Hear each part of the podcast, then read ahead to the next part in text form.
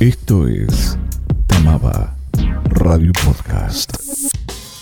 En verano, Tamaba no para. Te invitamos a conocer las propuestas de cursos para enero de 2020. Efectos para músicos, curso a distancia. Arranca el 6 de enero. Acústica desde cero. Curso intensivo a distancia. Arranca el 6 de enero y se cursará lunes y miércoles a las 19 horas. Técnicas de mezcla. Curso a distancia. Arranca el 6 de enero. Sonido y grabación. Curso presencial y a distancia. Arranca el 7 de enero. Se cursará martes y jueves de 18 a 21. Para anotarte y conocer más, escribí a admisiones.tamaba.com.ar. Tamaba Podcast. Sobre el curso de sonido y grabación, charlamos con el docente a cargo, Santiago Capisto. El curso intensivo de sonido y grabación tiene un diseño curricular estructurado en dos áreas, el área teórica y el área práctica. Básicamente se van a cursar separadas y la función de la materia teórica tiene que ver con sumar conocimientos, saberes, competencias al desarrollo de la materia práctica. De todas maneras, la orientación, el diseño de, de las materias prácticas está planificado para que sea práctica. Con lo cual, durante la primera parte del curso, eh, nosotros vamos a trabajar sobre el proceso de mezcla y vamos a mezclar la mayor parte de las clases. En algunas ocasiones completaremos una mezcla en una clase, en otras ocasiones completaremos una mezcla en dos clases, pero básicamente el enfoque es práctico. Por otro lado, en la segunda parte, nosotros vamos a trabajar sobre la instancia de grabación y vamos a grabar en la mayoría de las clases. Entonces, esta es la articulación, este es el diseño curricular.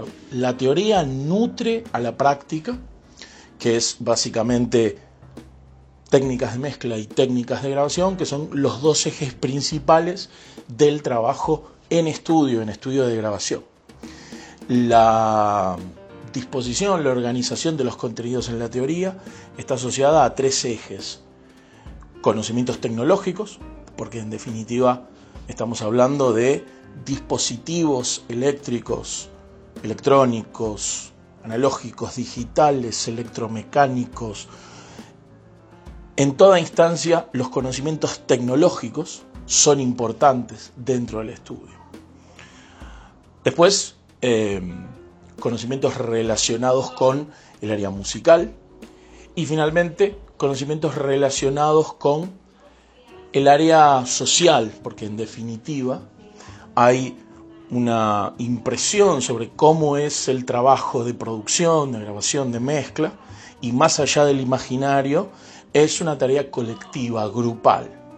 Nosotros tenemos un nombre y esto ha alcanzado eh, la atención y ha implicado la atención de muchos profesionales cuando se habla de la psicología del músico dentro del estudio de grabación, así como la dinámica del trabajo en vivo tiene ciertas características puntuales, la dinámica del trabajo en estudio tiene otras características y es importante poder llevar adelante una sesión de trabajo en estudio eh, ampliando todas las posibilidades y generando un espacio de trabajo confortable y agradable para todas y todos los participantes.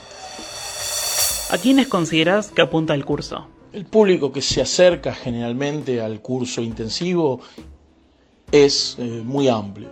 En muchos casos se trata de personas que ya han tenido experiencia en el mundo de la grabación, en el mundo de la mezcla, en el mundo de la producción y quieren reforzar esas experiencias con capacitación, contenidos, práctica y un esquema, un diseño curricular formal.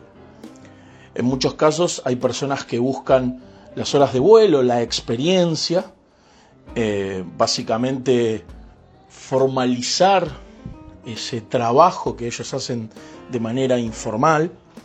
Y también hay un perfil que está relacionado con la gente que le interesa la Tecnicatura Superior de Tamaba en producción musical, que es una carrera terciaria, una tecnicatura superior, con un título oficial expedido por el Ministerio de Educación, que en definitiva esas personas que se acercan al curso están en búsqueda de una suerte de previsualización, de, de anticipo de cómo va a ser la dinámica de trabajo durante la carrera, cómo es el diseño curricular, cómo es la estructura, cómo están articuladas las materias, etc. ¿Las nuevas plataformas de escucha modifican el modo de pensar el trabajo en el estudio? Es muy interesante esa pregunta. El formato de escucha eh, siempre condicionó de alguna manera eh, el esquema de producción. Eh, lo que sucede es que, como está claramente planteado en la pregunta, cada vez hay más alternativas. a medida que la tecnología evoluciona, eh, hay más dispositivos a través de los cuales nosotros podemos compartir y escuchar música, eh, parlantes más grandes, parlantes más pequeños, digo, sistemas de monitoreo, pero en definitiva estamos hablando de parlantes. Eh, la posibilidad de la movilidad, y yo ya, bueno, estoy obligado a escuchar con auriculares, que pueden ser más grandes o más pequeños, abiertos, cerrados, entonces eh, la cantidad de opciones y básicamente las posibilidades que nos da la tecnología siempre condicionaron el desarrollo de una producción. Lo que sucede, como volviendo un poco a la idea principal, es que al haber muchas más opciones, obviamente hay más elementos que deberíamos tener en cuenta. Por ejemplo, un caso muy concreto, si nosotros vamos a trabajar sobre algún género urbano, hip hop, trap, reggaetón, etc., deberíamos contemplar un concepto importante eh, que es la monocompatibilidad. O sea, gestionar ya desde la instancia de preproducción, durante la instancia de grabación, en la instancia de mezcla, en la instancia de masterización, una mezcla que pueda eh, subsistir en un entorno de escucha mono. ¿Qué quiero decir? Esa música habitualmente se escucha en un parlante USB donde no hay izquierda y derecha. Hay un solo parlante, es una conexión Bluetooth, eso no representa ningún inconveniente, pero no hay un sistema de reproducción estéreo. Con lo cual, esa mezcla debe tener ciertas características técnicas.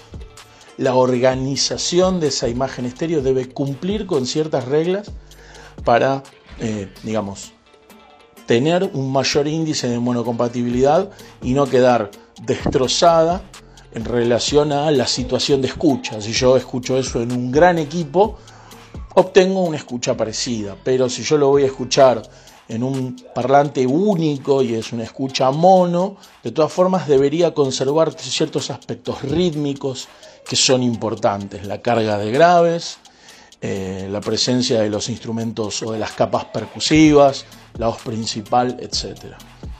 Ese es un ejemplo claro de cómo eh, la tecnología condiciona desde las instancias más primigenias el desarrollo de toda una producción, dónde va a ser escuchado.